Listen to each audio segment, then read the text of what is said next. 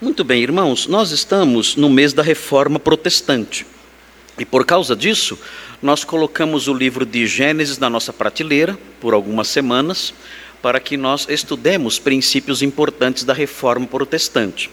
E na semana passada, eu é, exibi alguns slides relacionados a isso. É, eu coloquei o nome dos slides, os irmãos viram? Eu coloquei esse nome, Solos Cristos. E nós vimos aí na sequência, nós estudamos na semana passada, no sermão de domingo à noite, na, no domingo passado, nós estudamos, nós aprendemos que o romanismo medieval, a igreja medieval, ela foi marcada, ela tinha sua teologia marcada por esses sete sacramentos que abrangiam a vida da pessoa desde o nascimento até a morte. Os irmãos olhando essa lista, os irmãos podem perceber que os sete sacramentos, eles abrangem a vida da pessoa desde que ela nasce até a sua morte. E, na visão do romanismo, para que o homem seja justificado diante de Deus, é necessário que a justiça atribuída a ele seja uma justiça infundida. Para ele ser aceito diante de Deus, ele tem que ser justo. Mas para ser justo, ao longo da vida, o homem tem que adquirir essa justiça. E como ele adquire essa justiça? Ele adquire essa justiça pela fé, mas não sola fide, não somente pela fé. Ele tem que adquirir essa justiça pela fé, juntamente com as obras. Ele soma a fé em Jesus às suas obras pessoais, os seus esforços pessoais. E entre esses esforços pessoais, entre essas obras pessoais, está a sujeição aos sacramentos. Os sacramentos vão infundindo justiça na pessoa ao longo da vida. Os dois sacramentos grifados, Eucaristia e penitência, são os dois únicos sacramentos que devem ser repetidos constantemente. Os outros sacramentos só podem ser praticados uma vez. E esses, esses dois aqui, um anula o outro. Se você opta pelo, pelo sacramento do casamento, você abre mão do sacramento do sacerdócio. Se você abraça o sacramento do sacerdócio, você abre mão do sacramento do casamento. E aí você segue em frente, no final, o último sacramento, a unção de enfermos, que se confunde no final com a extrema unção, a unção dada no momento da morte. Mas esses dois sacramentos são repetidos a vida toda, várias vezes. A Eucaristia é a participação na hóstia é a versão roman, romanista da ceia do Senhor, a participação na hóstia, a Eucaristia. Eu expliquei para os irmãos que a palavra Eucaristia vem do verbo euharisto. Euharisto significa dar graças. E o Senhor Jesus, na noite que foi traído, tomou o pão e tendo dado graças, aí aparece o verbo euharisto. Por causa disso, então, o nome do sacramento é Eucaristia. É a, o, o, sacramento ligado ao dar graças de Jesus durante a ceia. Então, a Eucaristia se repete em toda missa.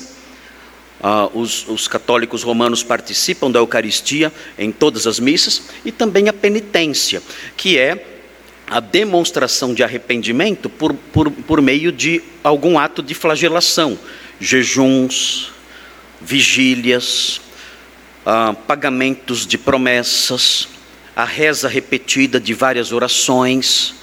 Isso tudo, essas penitências, são expressões externas de arrependimento. E essas penitências, então, também infundem justiça na pessoa. Então, ao longo da vida, a pessoa vai acumulando justiça. E quando ela chega diante de Deus no final de tudo, ela apresenta então a sua vida com aquela justiça que nós chamamos, na teologia, nós chamamos de a justiça infusa. Só que é muito difícil a pessoa ser recebida por Deus com base na justiça que foi sendo infundida a ela ao longo da vida. Só os santos, só os grandes santos canonizados conseguem uma infusão de justiça suficiente para entrar direto no céu. Só as pessoas que foram canonizadas.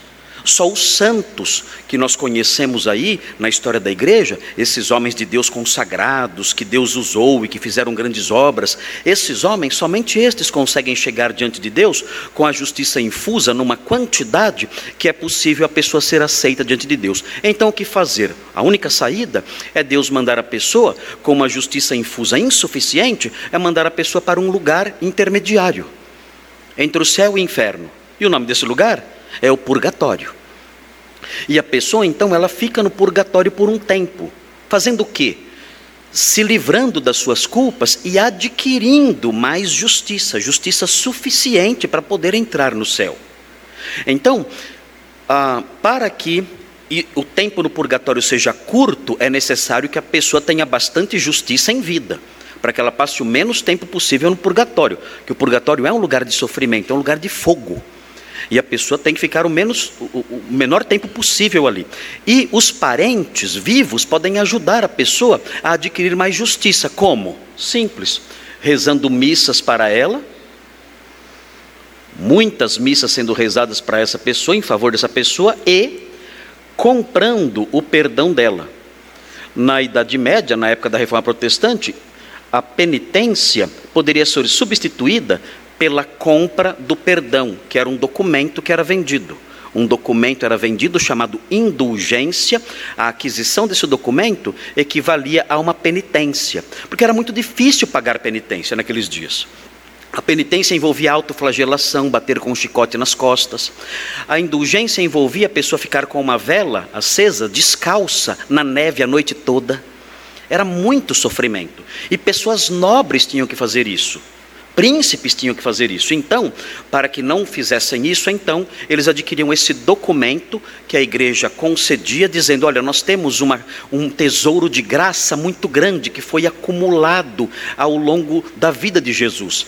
Jesus conseguiu uma, uma quantia de graça tão grande que a igreja dispõe de muita graça para dar. Então, se você pagar, se você pagar, você não precisa é, passar pela penitência. A igreja pode te conceder um pouco dessa justiça mediante a emissão desses papéis, desses documentos chamados indulgência. Então, é claro, o que, a, o que a religião se tornou naqueles dias, na Idade Média? Os sete sacramentos foram propostos, propostos por Pedro Lombardo no século XII num livro chama, numa obra chamada Quatro Livros das Sentenças. E essa visão teológica dominou toda a Idade Média, até os dias de Martinho Lutero. O que aconteceu então em face disso? Ah, como esses sacramentos poderiam ser é, obtidos por meio de pagamento, a igreja virou uma instituição fortemente marcada pelo comércio. Tudo era dinheiro, tudo. Vendedores de indulgência, é, é, viajando pelas cidades, armando suas bancas, com tabelas de preço. Quanto custa o perdão de um assassinato? Quanto custa o perdão de um adultério? Quanto custa o perdão da fornicação? Havia tabela de preços. E você comprava o perdão e podia comprar o perdão até antes de cometer o pecado. Você pensava, eu vou pecar, eu vou fazer cometer esse pecado amanhã, já vou garantir o perdão agora comprando a indulgência, comprando o papel. E você podia também comprar o perdão para os seus parentes que estavam mortos no purgatório. Você poderia comprar o papel do perdão para eles também. A igreja se enriqueceu muito com isso, se tornou uma das instituições mais ricas do mundo, ou talvez a mais rica do mundo. O poder papal se estendeu por todo o mundo, especialmente no Ocidente, e isso despertou a indignação de certos teólogos chamados humanistas. Os teólogos humanistas eram teólogos que se debruçavam sobre as humanidades. As humanidades, que, nós, que conforme nós vimos, as humanidades envolviam as letras clássicas. E as letras clássicas envolviam o grego. E o grego é a língua do Novo Testamento. Então, os teólogos humanistas se debruçaram sobre o grego e começaram a descobrir coisas que eles nunca tinham visto antes. E descobriram que todo esse sistema estava errado à luz da Bíblia.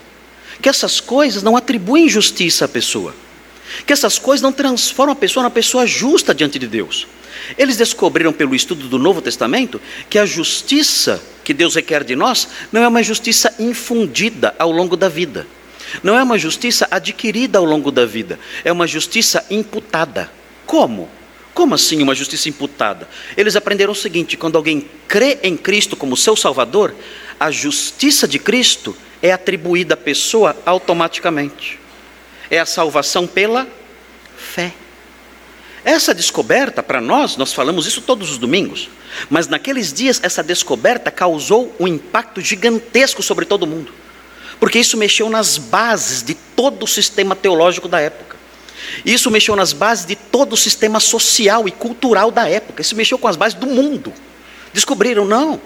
Se alguém crer em Cristo como seu Salvador, a justiça de Cristo é imputada automaticamente à pessoa e ela se torna justa diante de Deus imediatamente, independentemente de obras, independentemente dos sacramentos, independentemente dessas coisas. Essas coisas não são em si más, não, elas não são más. Que maldade há no casamento, no, na, na, consagração? Que maldade há na oração pelos enfermos? Que maldade há no arrependimento, na participação na ceia do Senhor, em confirmar a fé, em ser batizado? Maldade nenhuma. Mas essas coisas não justificam a pessoa. Essas coisas são práticas realizadas pela pessoa que já foi justificada quando ela creu no Salvador. E nós aprendemos essas coisas. Os reformadores descobriram isso e ficaram especialmente indignados com a questão da indulgência, da venda de perdão, com, com a pregação dos, dos arautos das indulgências, que diziam: olha, compre esse compre esse perdão, inclusive para o seu parente, porque no momento, é, assim era a pregação de Johannes Tetzel, que era um pregador de indulgências na região da Saxônia, onde vivia Martinho Lutero. Diz o seguinte: no momento em que a moeda cai na caixa, a moeda cai na caixa, a alma sobe do purgatório. Na hora. A moeda caiu, a alma subiu. Tem até um corinho, né? Não, tem? não tinha um corinho antigamente? A, a, chuva caiu, a água subiu. Era a versão de Tetzel, era essa. A moeda caiu, a alma subiu.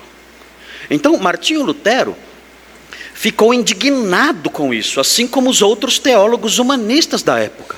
E Martinho Lutero, então, no dia 31 de outubro de 1517, ele saiu ah, da, do, do seu mosteiro, ou da sua universidade, eu não me lembro agora, era na mesma rua, no mesmo lado da rua. Ele saiu dali com teses, com 95 teses, questionando as indulgências. E ele se dirigiu, ele virou, ele saiu de casa, virou, virou à direita e atravessou a rua, e do outro lado havia um castelo. Nesse castelo havia uma igreja, e na porta dessa igreja os, os teólogos fixavam teses para debater. Ele foi lá com suas 95 teses, havia muitas teses ali fixadas na porta, ele juntou ali aquelas teses todas as suas 95 teses. E quando ele fez isso, então leram aquelas teses. Meus irmãos, o mundo, como eu disse, desabou. Eles disseram: não, não é possível isso. Esse homem está questionando as bases da religião cristã, as bases do romanismo.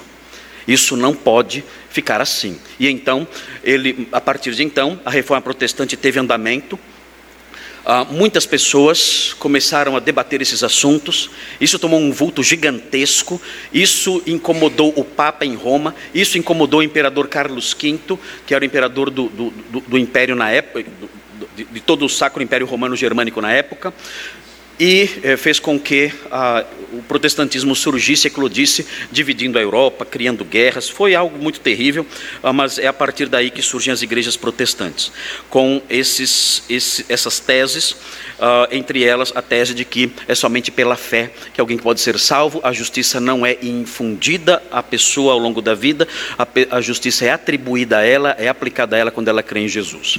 Na sequência, ah, nós, nós vimos as cinco solas da reforma, disseram o seguinte: olha, a única autoridade em questões de fé é a Escritura.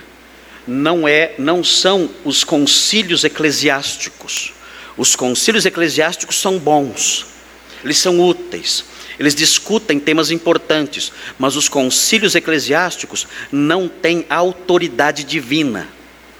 Outra coisa, as bulas papais, elas têm a sua importância, elas tratam de assuntos relevantes, mas as bulas papais não têm autoridade divina. O único documento que tem autoridade divina e a partir do qual, com base no qual nós podemos é, viver, receber orientações ligadas à fé e o comportamento, é a Escritura. É só a Escritura que ensina como alguém pode se tornar sábio para a salvação. O apóstolo Paulo disse a Timóteo: Você conhece as sagradas letras que podem tornar-te sábio no campo da salvação pela fé em Jesus Cristo. Só as Escrituras têm informações sobre isso, só elas vinculam o cristão como fonte absoluta de autoridade olhando para somente as Escrituras, nós aprendemos que a salvação é somente pela graça uh, o homem não recebe a salvação como uma recompensa pelos seus esforços. A salvação não é um pagamento que Deus dá porque o homem realizou certas obras. Não, a salvação é uma dádiva gratuita e ela é concedida gratuitamente somente pela fé Somente pela fé a pessoa recebe essa graça de acordo com o ensino da Escritura. Então, essas teses foram sendo enunciadas ao tempo da reforma protestante, têm sido esquecidas hoje. O meio evangélico não é mais um contexto em que essas teses eh, se encaixam perfeitamente. No meio evangélico é dito, as pessoas dizem expressamente no evangélico, as pessoas dizem expressamente que você tem que fazer a sua parte. Essa é uma expressão muito comum no meio evangélico. Os crentes dizem isso, pastores evangélicos dizem isso. Os pastores evangélicos, eles estão atualmente muito mais próximos do concílio de Trento, que foi um concílio contra-reformista, um concílio da contra-reforma, um concílio papista. Os pastores de hoje e os crentes de hoje estão muito mais de mãos dadas com o catolicismo medieval do que com os reformadores do século XVI. Os reformadores do século XVI iriam ficar indignados com os discursos, com as crenças, com as propostas dos evangélicos atuais. Nós temos que retornar, nós temos que voltar às nossas bases. E as nossas bases doutrinárias, à luz de sola escritura, envolvem a crença na salvação somente pela graça. Você não tem um pedacinho que é para você pagar. Não existe isso. Ah, eu tenho que fazer a minha parte. Eu tenho, Jesus fez 90%, 10% é meu. Isso é romanismo. Isso é sinergismo, isso é atribuir ao homem uma parcela pela sua salvação, isso é transformar a salvação num pagamento, numa, numa, numa dívida de Deus com o homem, que ele, que ele paga ao homem porque ele se comportou corretamente. Nós temos que abandonar essas crenças, os pastores evangélicos têm que abandonar essas crenças e voltar para a pregação bíblica de sola graça e sola fide. Tem que voltar para isso. E na sequência, o, o título da nossa, do, do, do, nosso conjunto aí de slides, essa sola fide, ela tem um objeto. E esse objeto é o que? Solos Cristos. Eu creio só em Cristo. Ele é o único mediador que há. Nós admiramos a vida dos santos do passado, nós olhamos para a vida dos santos do passado e ficamos impressionados com sua devoção, com sua santidade, com seu exemplo. Nós olhamos para a vida de Maria, mãe de Jesus, e queremos imitá-la, porque ela foi uma mulher consagrada desde jovem ali ao Senhor e serviu como instrumento para trazer o Salvador ao mundo, e o seu exemplo de devoção, de piedade, de santidade deve nos, nos tocar devemos ficar sensibilizados diante desses exemplos, mas esses personagens, os santos que nós admiramos, a mãe de Jesus que nós admiramos e queremos imitar, essas pessoas não são mediadores, eles não podem fazer nada para que nós sejamos salvos, não podem interceder por nós para que nós sejamos salvos, não podem nos salvar junto com Jesus, não. A salvação envolve um só mediador, aprenderemos hoje o que é um mediador, e esse mediador é solos Cristos e ninguém mais. Isso não significa ter raiva, como eu disse eh, anteriormente, dos santos ou de Maria, absolutamente, de forma nenhuma. Eu sou um admirador de Santo Agostinho. Meus alunos diziam que eu era devoto de Santo Agostinho. Eu sou um admirador de São Francisco. Alguns alunos diziam, pastor é devoto de São Francisco de Assis. Não, não sou devoto, mas sou um grande admirador desses homens. Eu admiro muito, eu admiro Santo Irineu de Leão. Eu admiro São Justino de Roma. Eu admiro São Policarpo. Eu admiro vários personagens do passado, são homens santos homens consagrados, mas eles não podem ser alvos da minha oração, eu não posso orar para eles, pedindo que eles me socorram, pedindo que eles me livrem, que eles me livrem, pedindo que eles me salvem. Eu não posso fazer isso, porque há um só mediador, e esse mediador é solos Cristos. E no final disso tudo, reconhecendo isso tudo, reconhecendo que a salvação, com base somente na Escritura, é pela graça, mediante a fé, somente em Cristo, a glória da salvação pertence somente a Deus. Só lhe deu glória. Eu fui salvo? Fui. Glórias para mim? Não. O apóstolo Paulo fala: a salvação não é por obras, para que ninguém se glorie. Só lhe deu glória. A glória somente de Deus. Ele me concedeu a salvação pela fé somente em Cristo. Logo, eu não fiz nada para ter a salvação, a glória é somente dele. Os irmãos têm que decorar esse, essas cinco pequenas teses em latim: sola Scriptura, sola gratia, sola fide, solus Christus, soli Deo gloria. Devem decorar isso. Quem não decorar vai ser expulso da igreja e vai para o purgatório e vai ficar lá durante séculos e séculos, porque não decorou as cinco teses importantes bíblicas expostas na Reforma Protestante. Vamos dizer todos juntos as cinco solas, todos juntos. Sola Scriptura, sola gracia, sola fide, solus Christus, soli Deo gloria. E o povo de Deus diante disso deve dizer: Amém. Vamos seguir aqui. Um, o problema atual, falamos a semana passada. A escritura sim, só a escritura não. Meio evangélico está cheio de revelação nova por aí. Não vou repetir isso, os irmãos podem ver, podem ver o sermão da semana passada. A graça de Deus sim, só a graça não. Infelizmente, o meio evangélico entende que eu tenho que fazer a minha parte. A fé sim, só a fide não. Além da, da fé, tem que ter as obras também. Cristo sim, solos Cristos não. Existe a crença de que eu participo também dessa obra. A glória de Deus sim, só lhe deu glória não, porque eu tenho meus méritos também, a minha participação nisso tudo. Falamos sobre isso já. Ah, e realçamos na semana passada o tema principal da reforma protestante, a justificação pela fé somente. E vimos na sequência, os irmãos veem aí, os cânones do Concílio de Trento. O Concílio de Trento, um concílio anti-reforma protestante, se reuniu de 1545 a 1564. Na sessão 6 existem algumas afirmações curiosas que nós vimos na semana passada. Pode passar o slide. Essas, essas afirmações, cânone 9, o cânone 11, o cânone 12, são é, cânones que é, perfazem, que mostram que, que tem aí no seu texto consubstanciada a crença de que a salvação, a justificação pela fé somente, quem aceita isso, deve ser excomungado. Quem crer que a salvação é pela fé somente, deve ser excomungado, de acordo com a visão romanista exposta em Trento, no século XVI. Na sequência, nós vimos a base bíblica para sola fide, e estudamos, olhamos ainda aqui rapidamente, olhamos para esses textos aí e encerramos o nosso sermão nesses textos. Hoje eu quero apontar para esse lado aqui, para esse lado da doutrina da reforma. Cristo, o único mediador, solos Cristos, o único mediador. O que isso significa?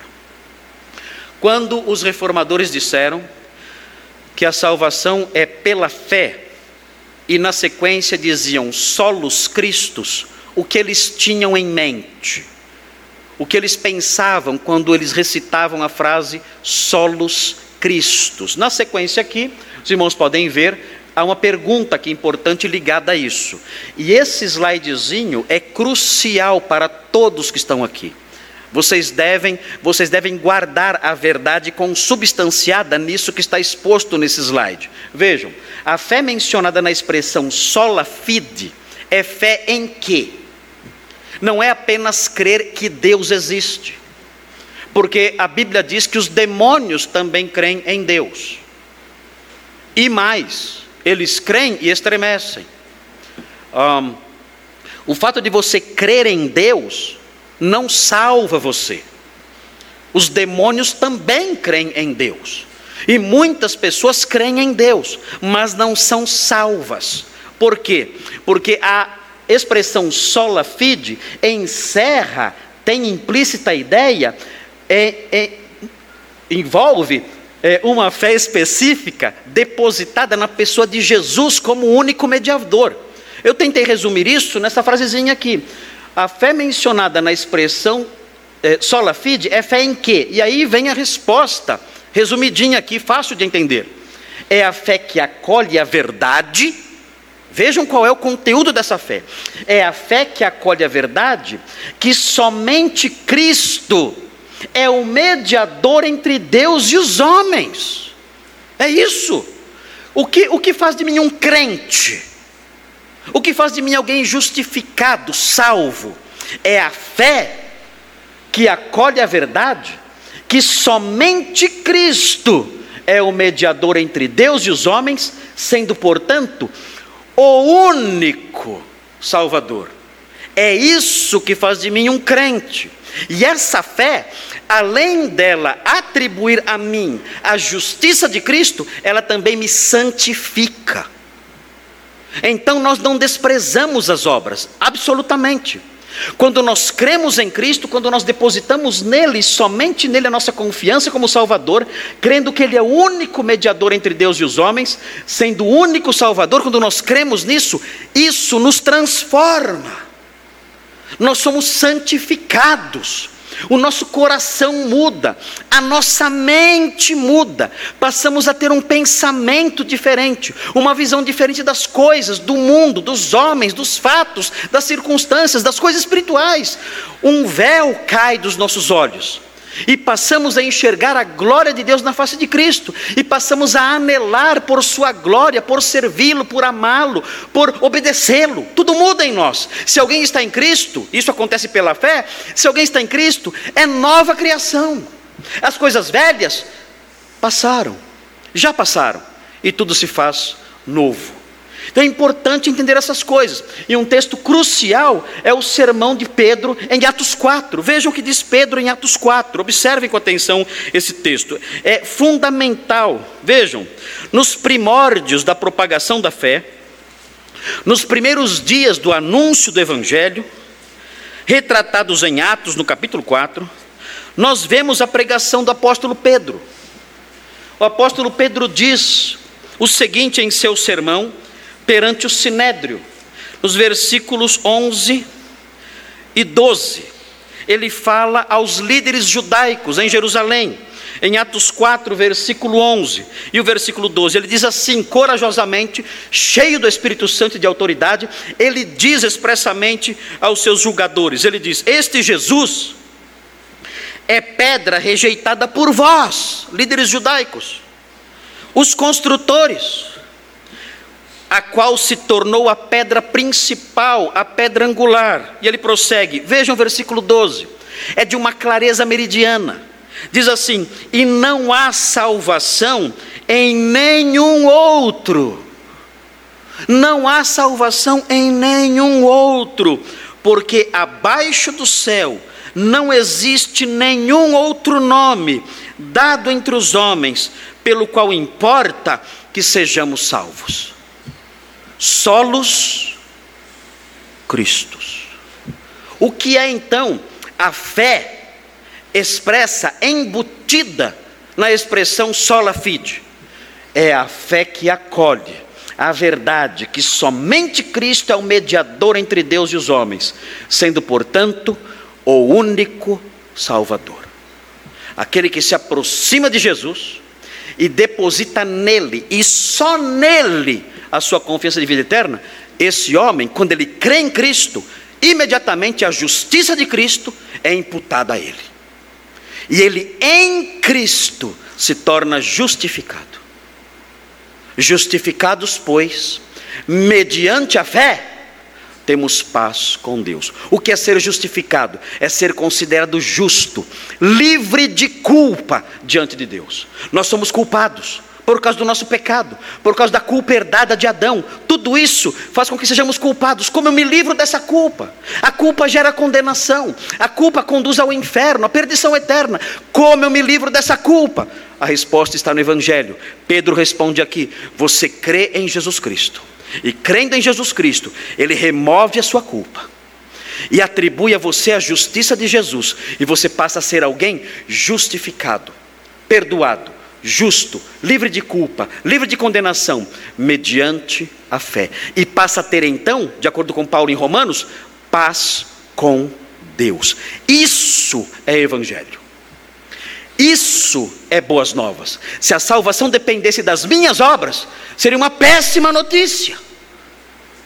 Uma péssima notícia porque eu não consigo viver uma vida perfeita de retidão moral. Eu leio os dez mandamentos e descubro que eu não consigo obedecê-los. Eu vejo os principais mandamentos: amarás o Senhor teu Deus de todo o teu coração. E eu olho para a minha vida e descubro que eu nunca fiz isso por cinco minutos sequer. Nunca.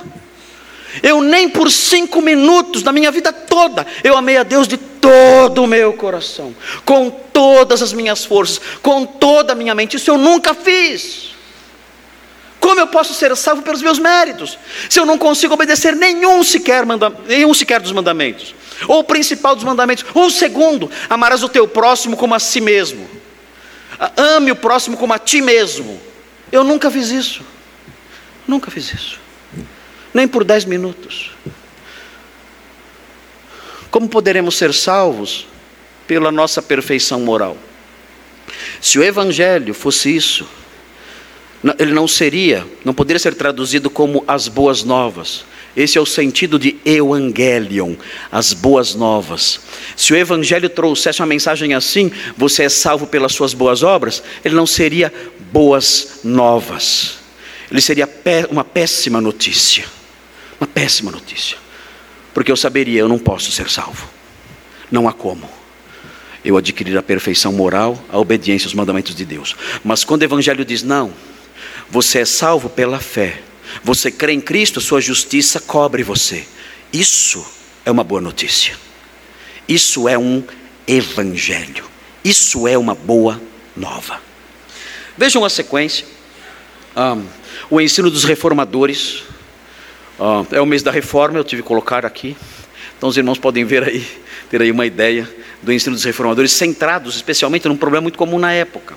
Na época, uh, o mundo todo acreditava que a salvação seria obtida mediante a fé em Cristo, mas não era só os cristos, era necessária a ajuda dos santos, era necessária a intercessão dos santos, era necessária a contribuição de Maria como corredentora, auxiliando. Aliás, na concepção presente na época, Maria e os santos eram até mais bondosos que Jesus. Se você pedisse para Jesus, ele não iria atender, mas se você pedisse para Maria, ela iria falar com Jesus. E Jesus, então, diante da mãe dele, atenderia. Então, a graça de Maria era maior do que a graça de Cristo na cabeça das pessoas. A graça dos santos era maior do que a graça do próprio Cristo. Hoje em dia, você vê adesivos assim nos carros. Há pessoas que ainda creem nisso. Peça para a mãe que o filho atende. Já viram isso? Peça para a mãe que o filho atende. Implícito nisso está um conceito medieval. Um conceito de que há mais bondade nesses mediadores alternativos do que no próprio Cristo. Então os reformadores, eles, fo eles focalizaram essa questão, dizendo não, os santos não são mediadores. Os santos podem ser tidos como exemplos de vida. Os santos podem ser tidos como grandes doutores, que podem nos ensinar muitas coisas. Professores nobres do passado, podemos aprender muito com eles.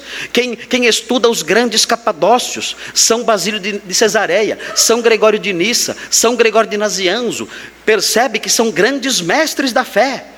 Quem estuda Irineu de Leão percebe isso. São grandes mestres da fé, mas eles não são mediadores.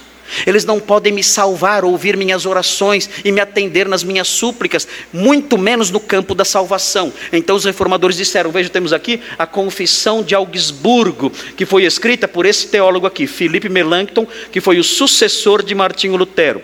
Felipe Melanchthon, esse homem com 14 anos foi cotado para ser professor da universidade. Com 14 aninhos de idade. Para ser, não, não para estudar na faculdade, não, isso aí é o de menos. Né? Ele foi cotado para ser professor na universidade. Só não deixaram porque ele era muito novinho.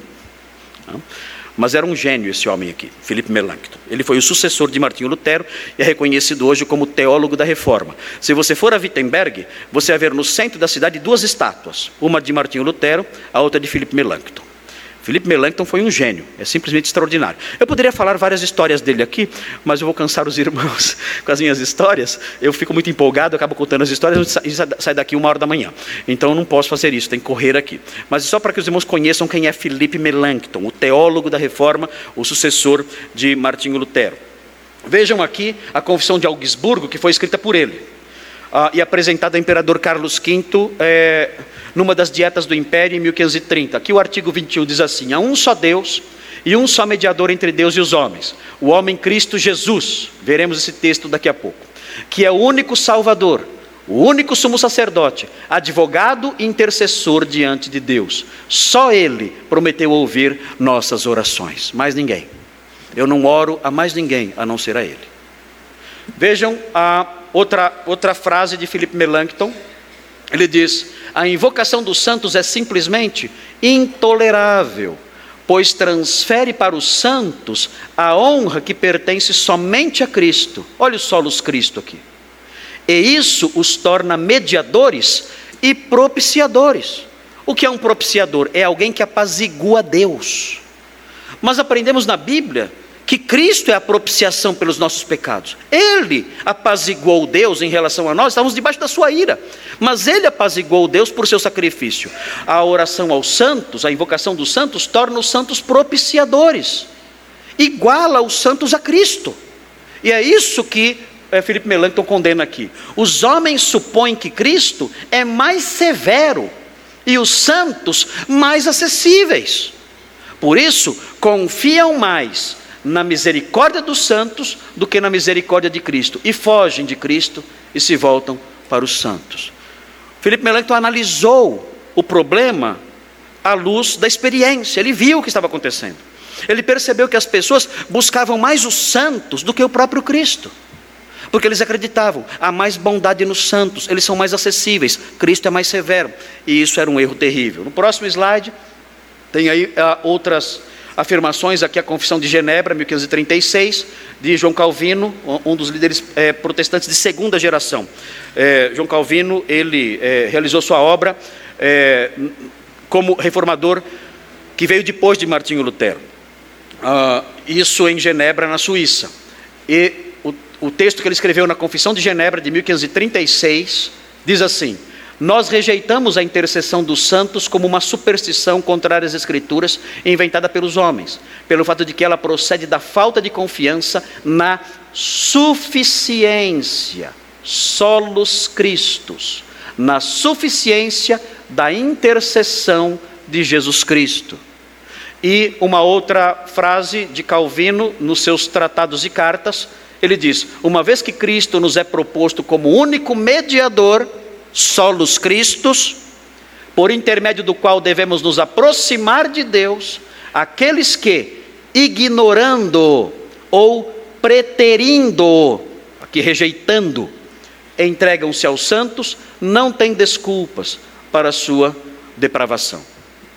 Então os reformadores enfatizaram isso. Olha, existe só a escritura, só a graça, só a fide, solos Cristos. A fé de que nós falamos é uma fé somente em Cristo como mediador. Na sequência, nós temos a base bíblica, eu coloquei quatro versículos, os irmãos verão nesses quatro versículos, os irmãos verão aqui, 1 Timóteo, um conceito geral de mediador, e aqui Hebreus 8, 9 e 12 conceitos do mediador da nova aliança. E é importante que os irmãos entendam isso. Primeiro, conceito geral de mediador, expresso em 1 Timóteo 2,5. Depois, o conceito de mediador da nova aliança, presente em Hebreus 8, 9 e 12. Vamos olhar para o texto. Uh, eu tenho falado sobre sola escritura, não posso faz, é, pregar aqui sem abrir a Bíblia, não é verdade?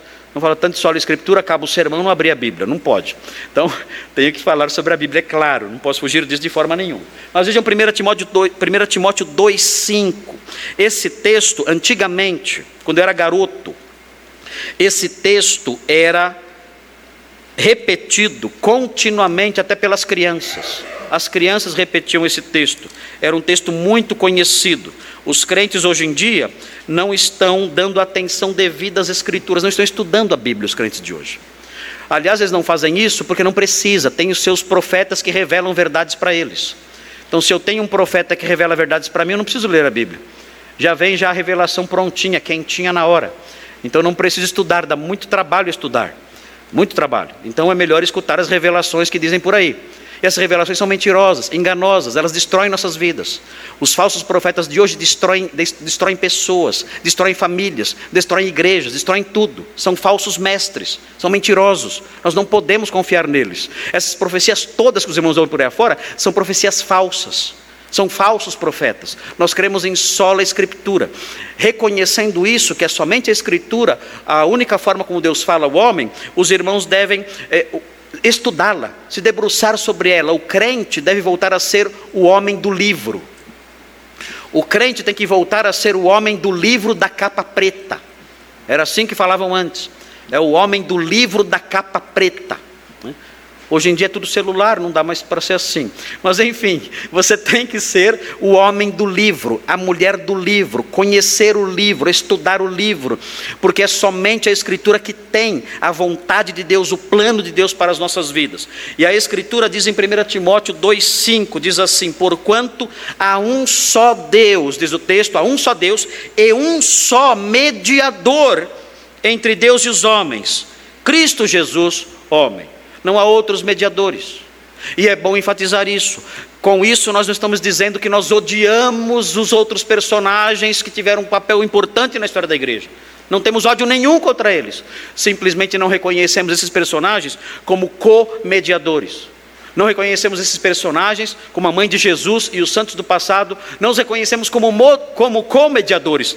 O único mediador é Jesus Cristo. Vejam agora o mediador da nova aliança na carta aos Hebreus. Nós temos estudado a carta aos Hebreus já há cinco anos e meio nos cultos de quarta-feira.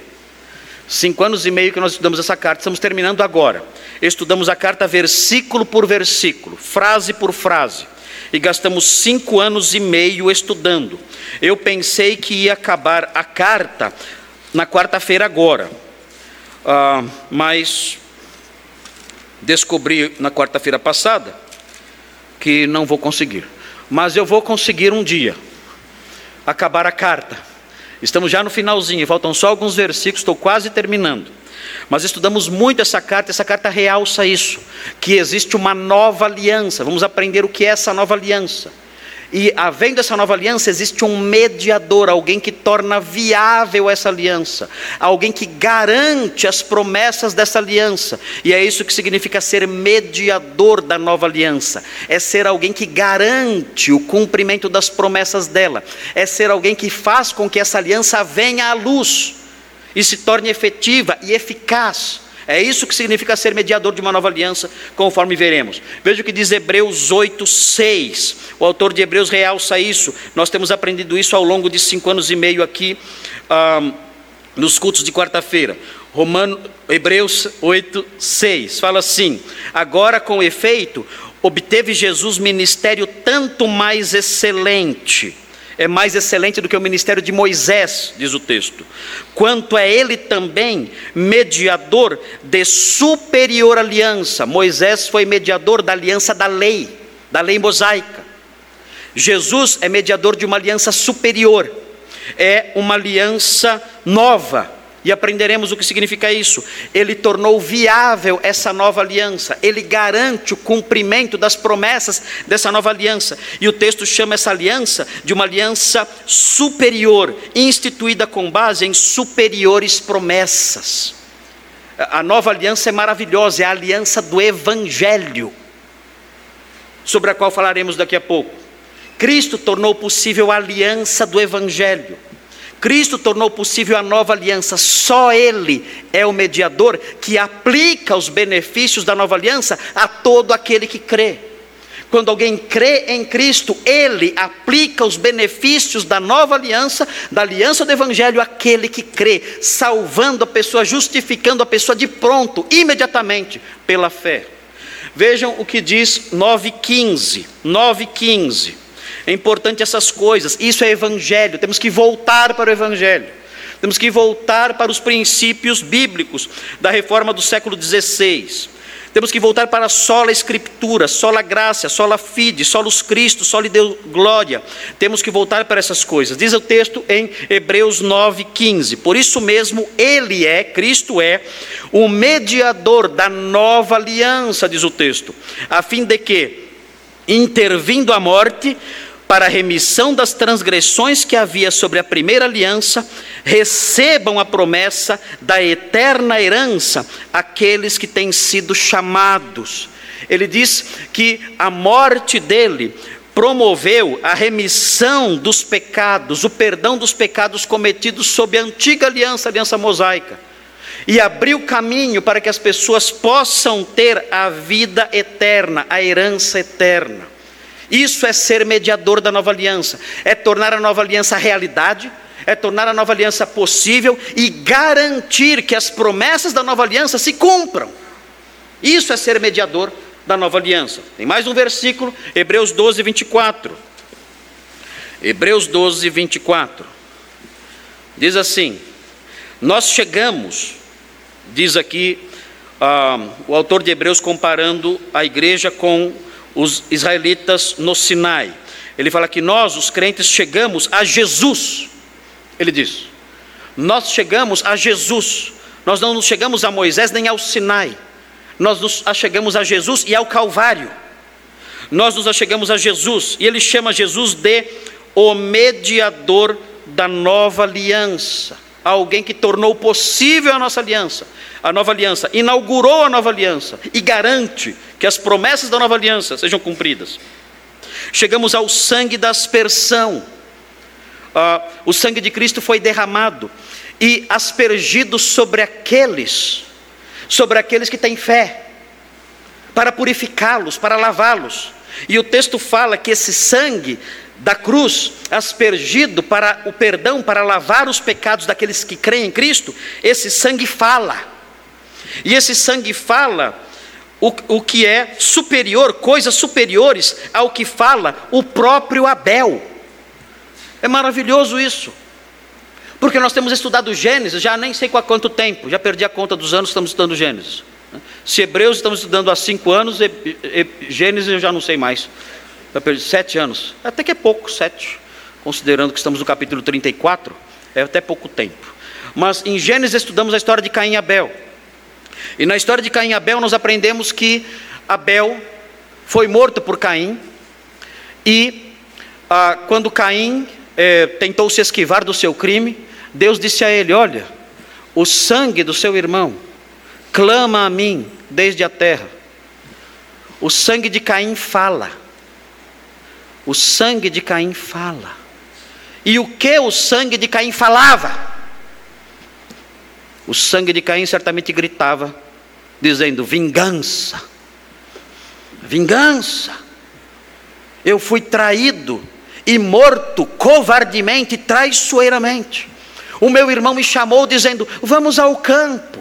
E eu inocentemente fui. E estando no campo, ele se levantou contra mim de modo violento, inesperado, e traiçoeiro, e covarde, e me matou.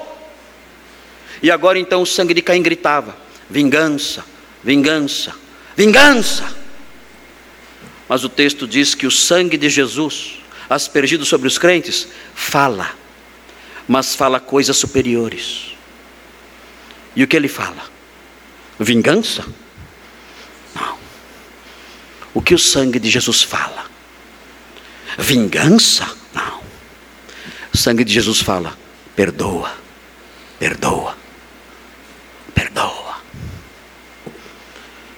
é o sangue da nova aliança, aliança do Evangelho, aliança do perdão. E nós aprendemos essas coisas nos textos bíblicos. E aprendemos então que só Ele é o mediador. Só Ele é aquele que é, realiza o papel de mediação, de intermediário entre Deus e os homens. E só Ele é o mediador de uma aliança, tornando a aliança possível e garantindo as suas promessas, a realização de suas promessas. Eu coloquei aqui, na sequência, eu coloquei aqui uma definição de mediador. Mesites, mediador. O que é um mesites? Um mediador, o que é isso? Uh, nós vimos lá o texto de 1 Timóteo, e lá o significado é esse: é alguém que media ou se interpõe entre duas partes. No caso, Jesus é o mediador entre Deus e os homens. Ele se interpõe ou media entre duas partes, a fim de remover eventuais desacordos ou harmonizar seus objetivos. O mediador une, assim, dois lados, promovendo e mantendo a paz entre ambos. Há inimizade entre o homem e Deus? Sim. Todos pecaram, estão separados da glória de Deus. As vossas iniquidades fazem separação entre vós e o vosso Deus, e os seus pecados escondem o seu rosto de vós para que vos não ouça. Somos inimigos de Deus, duas partes opostas, inimigas. Mas Jesus é o mediador, ele é aquele que remove o desacordo e nos coloca em harmonia com Deus. Ele une, ele nos une a Deus, promovendo e mantendo a paz entre nós e Ele. Só Cristo faz isso, ninguém mais. Suas obras não fazem isso, a sua religiosidade não faz isso, as orações do seu pastor não fazem isso, os seus atos cultuais não fazem isso. Os santos não fazem isso. Maria não faz isso. Solos Cristos. Na sequência, aqui nós temos o ser mediador da nova aliança. O que é ser, aqui mais especificamente, aprendemos o conceito geral de mediador. Mas o que é ser mediador da nova aliança? E aí vem. Ser mediador da nova aliança significa ocupar o papel de quem torna a nova aliança uma realidade, inaugurando-a e garantindo seu cumprimento. E isso é ser mediador da nova aliança. Na sequência, nós temos um complemento desse, dessa expressão, mediador da nova aliança. Vejam, significa também ocupar o papel de quem, por sua obra, torna acessível as bênçãos prometidas na nova aliança e as garante. É bom que os irmãos se apeguem a isto aqui.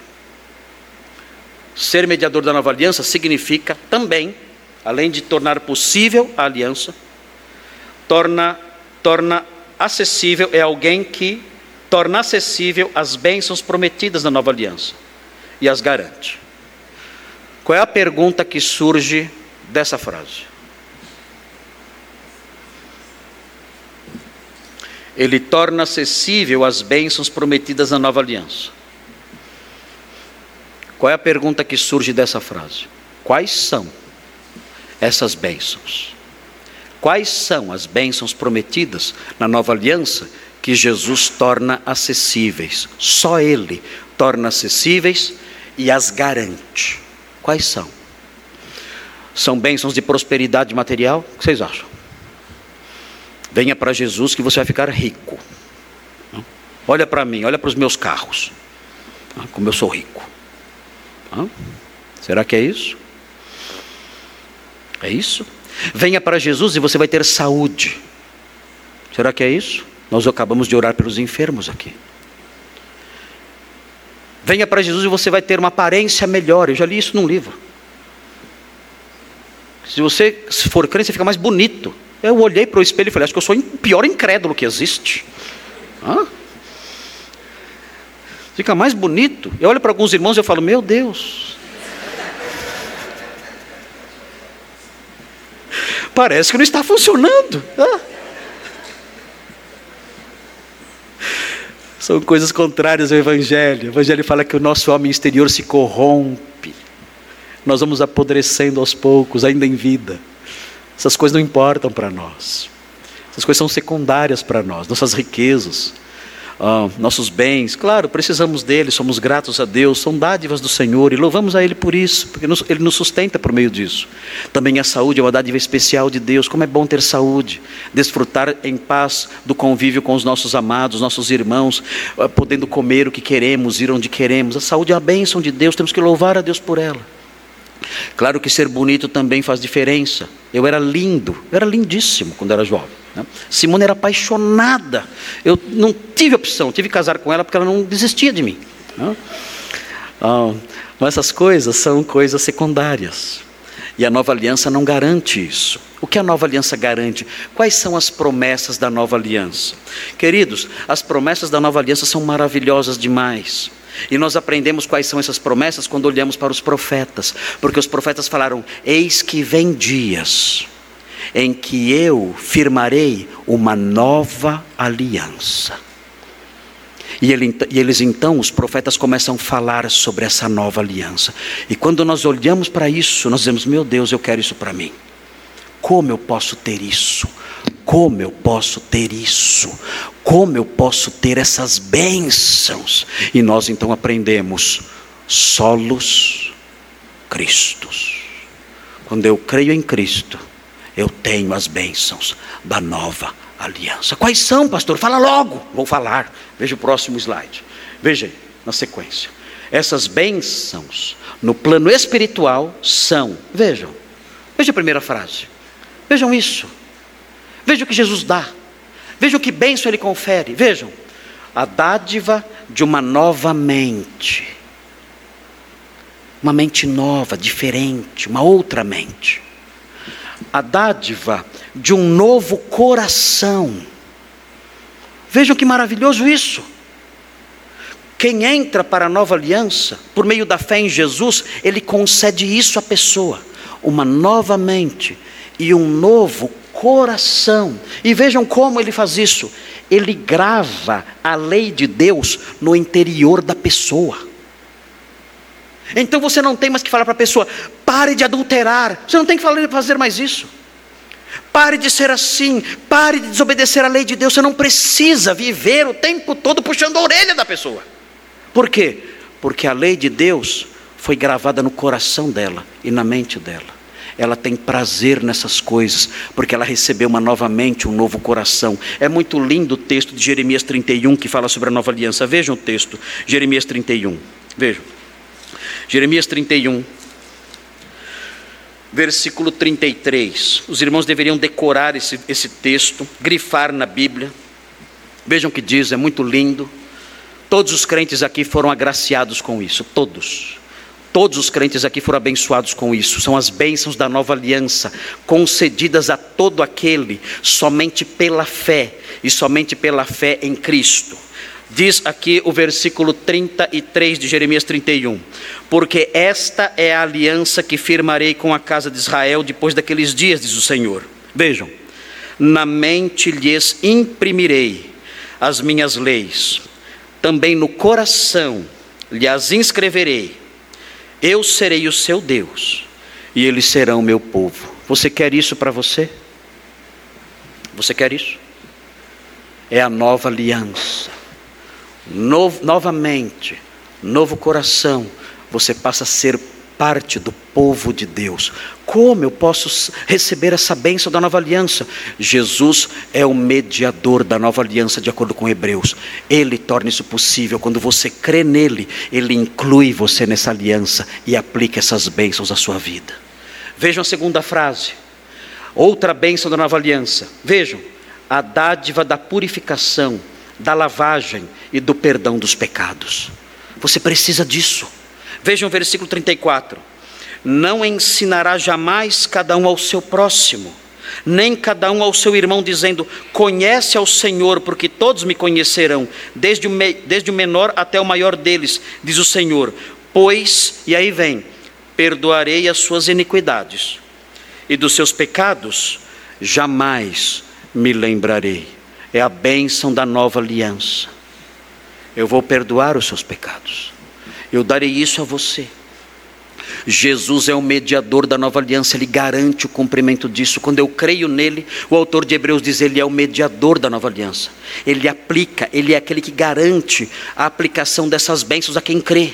Creia nele, crendo nele, você terá isso. Você terá uma nova mente, um novo coração. Você será alguém perdoado, lavado, purificado, perdoado dos seus pecados. E por último, Outra bênção da nova aliança, essencial, crucial. Vejam, se fala muito hoje em dia disso. A dádiva do Espírito Santo. Muitos acreditam que para receber o Espírito Santo tem que sapatear. Se eu sapatear, né, tem que ter saúde, né? Tem que ter muito, muito, muito vigor, tem que ir na academia, treinar bastante, ter um bom preparo físico, porque senão você não recebe o Espírito Santo. Um, a ideia é que você recebe o Espírito Santo só se você se esforçar muito. Jejuar, gritar, dançar, pular, sapatear. É só assim que você recebe o Espírito Santo. Meu Deus, o que fizeram com a teologia no Brasil? Como puderam estupidificar tanto a verdade? Transformar a verdade em, em noções tolas, vazias, estúpidas. Nós temos aqui algo nobilíssimo uma dádiva da nova aliança pela mediação de Cristo e transformaram isso no resultado de sapateado. O diabo não cansa de reduzir a obra de Cristo, a obra de Cristo a lixo, a bobagens, a tolices, a comportamentos bizarros. A dádiva do Espírito Santo é uma dádiva da nova aliança, mediada por Cristo. Aquele que crê em Cristo recebe o Espírito Santo. É uma dádiva da nova aliança que ele garante. Eu não tenho que sapatear, gritar, pular, rolar no chão como um bicho para receber isso. Quem ensina isso está ensinando doutrinas falsas, perigosas, satânicas, que escravizam os homens, que ridicularizam o Evangelho. Nós temos aqui a realidade acerca dessas coisas. Ezequiel capítulo 36. Veja como isso é lindo, como isso é importante aprender como a dádiva do Espírito Santo está ligada a isso, a essas coisas, a nova aliança. Ezequiel fala sobre a nova aliança no capítulo 34. E ele prossegue falando sobre a nova aliança no capítulo 36. E chegamos no versículo 25. Ezequiel 36, 25. Ele fala o que ele fará àqueles que entram para a nova aliança. Ele diz, versículo 25: Então aspergirei água pura sobre vós. É um símbolo de perdão aspergirei água pura sobre vós, e ficareis purificados de todas as vossas imundícias e de todos os vossos ídolos vos purificarei. Veja o versículo 26. Dar-vos-ei coração novo, e porei dentro de vós espírito novo. Tirarei de vós o coração de pedra, e vos darei coração de carne é uma repetição do que foi dito em Jeremias. E então chegamos no versículo 27. Porei dentro de vós o meu espírito, ele diz. Eu colocarei dentro de vocês, para habitar em vocês, o Espírito Santo, e farei com que andeis nos meus estatutos, guardeis os meus juízos e os observeis. Como eu adquiro tudo isso? Pela nova aliança. Eu creio em Cristo, os benefícios e bênçãos da nova aliança são aplicados a mim. E esses benefícios envolvem essas coisas, envolve a purificação, envolve ter um coração novo, envolve ter o Espírito Santo habitando em você. Os irmãos se lembram em João 3, quando Jesus disse a Nicodemos, vocês têm que nascer da água e do Espírito. Vocês se lembram disso? Muitas discussões, não é verdade? O que significa nascer da água e do espírito? E muitos discutem essas coisas. Eu já ouvi explicações até engraçadas. Alguns falam: nascer da água é o nascimento natural, porque o bebê fica dentro da barriga da mãe, dentro da água. Então, para ir para o céu, primeiro você tem que nascer da água, que é o nascimento natural. Depois você nasce pela fé em Jesus. Ah, é, faz algum sentido. Ninguém pode ser salvo se primeiro não existir. Né? Enfim. Será que Jesus estava dizendo isso? Outros falam: você tem que nascer da água e do Espírito, é que você tem que ser batizado. E aí você vai para o céu. É regeneração batismal, como se o batismo pudesse salvar alguém. O batismo não salva ninguém. que significa então nascer da água e do Espírito. Quando Jesus disse isso, ele estava se lembrando desses versículos que nós falamos agora. Quando Jesus disse, vocês têm que nascer da água e do Espírito, ele estava se lembrando do versículo 25 de Ezequiel 36 e do versículo 27 de Ezequiel 36. Ele estava dizendo para Nicodemos: para você ver o reino de Deus, você tem que ser beneficiado pelas bênçãos da nova aliança. Você tem que nascer da água, você tem que ser lavado. O Senhor tem que aspergir água sobre você, purificando você, perdoando você. E você tem que nascer do Espírito, o Espírito tem que habitar em você. Isso é nascer da água e do Espírito, é participar da nova aliança. Quem participa da nova aliança nasceu da água, foi lavado, e nasceu do Espírito, foi habitado. Tudo isso, essa graça imensurável, maravilhosa, transformadora, que enche nosso coração, tudo isso é obtido pela fé. Pela fé em quem? Pela fé somente em quem? Solos Cristos. Jesus disse: Aquele que crê em mim, olha, vocês não têm ideia do que vai acontecer. Vocês não têm ideia.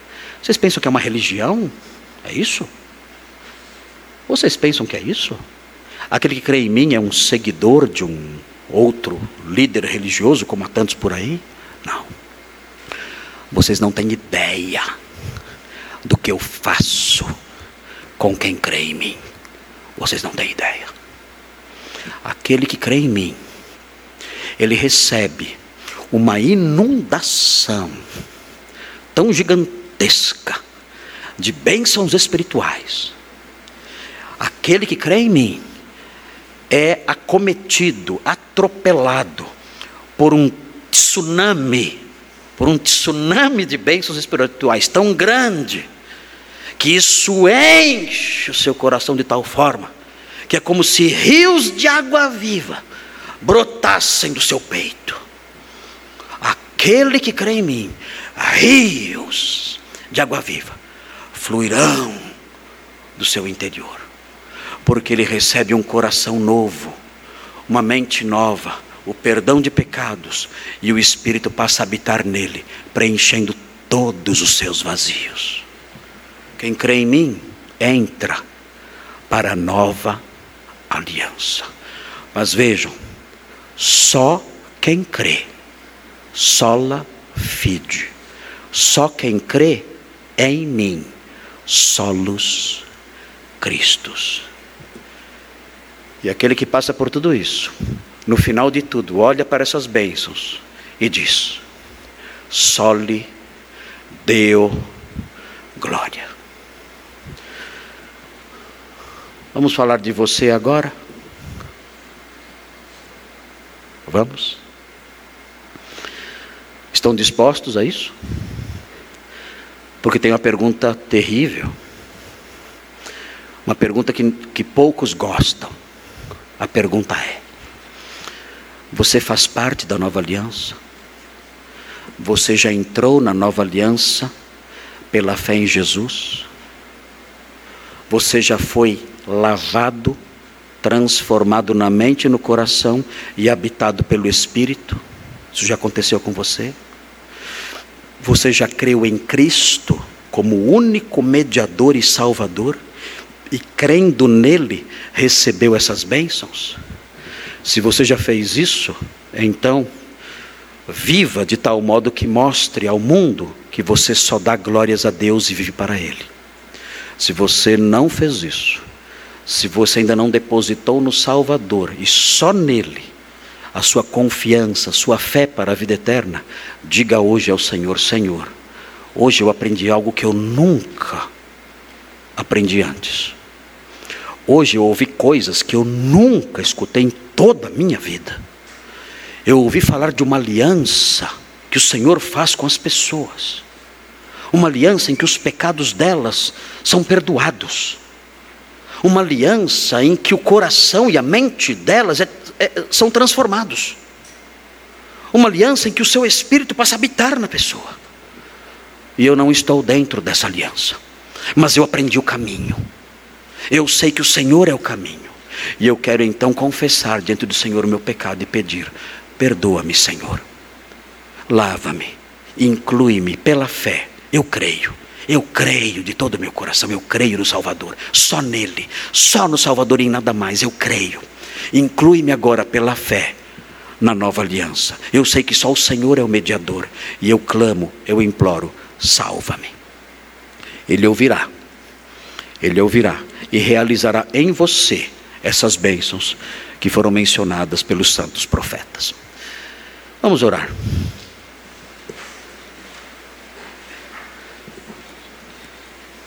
Santo Deus, seu Evangelho é maravilhoso e aquece o nosso coração.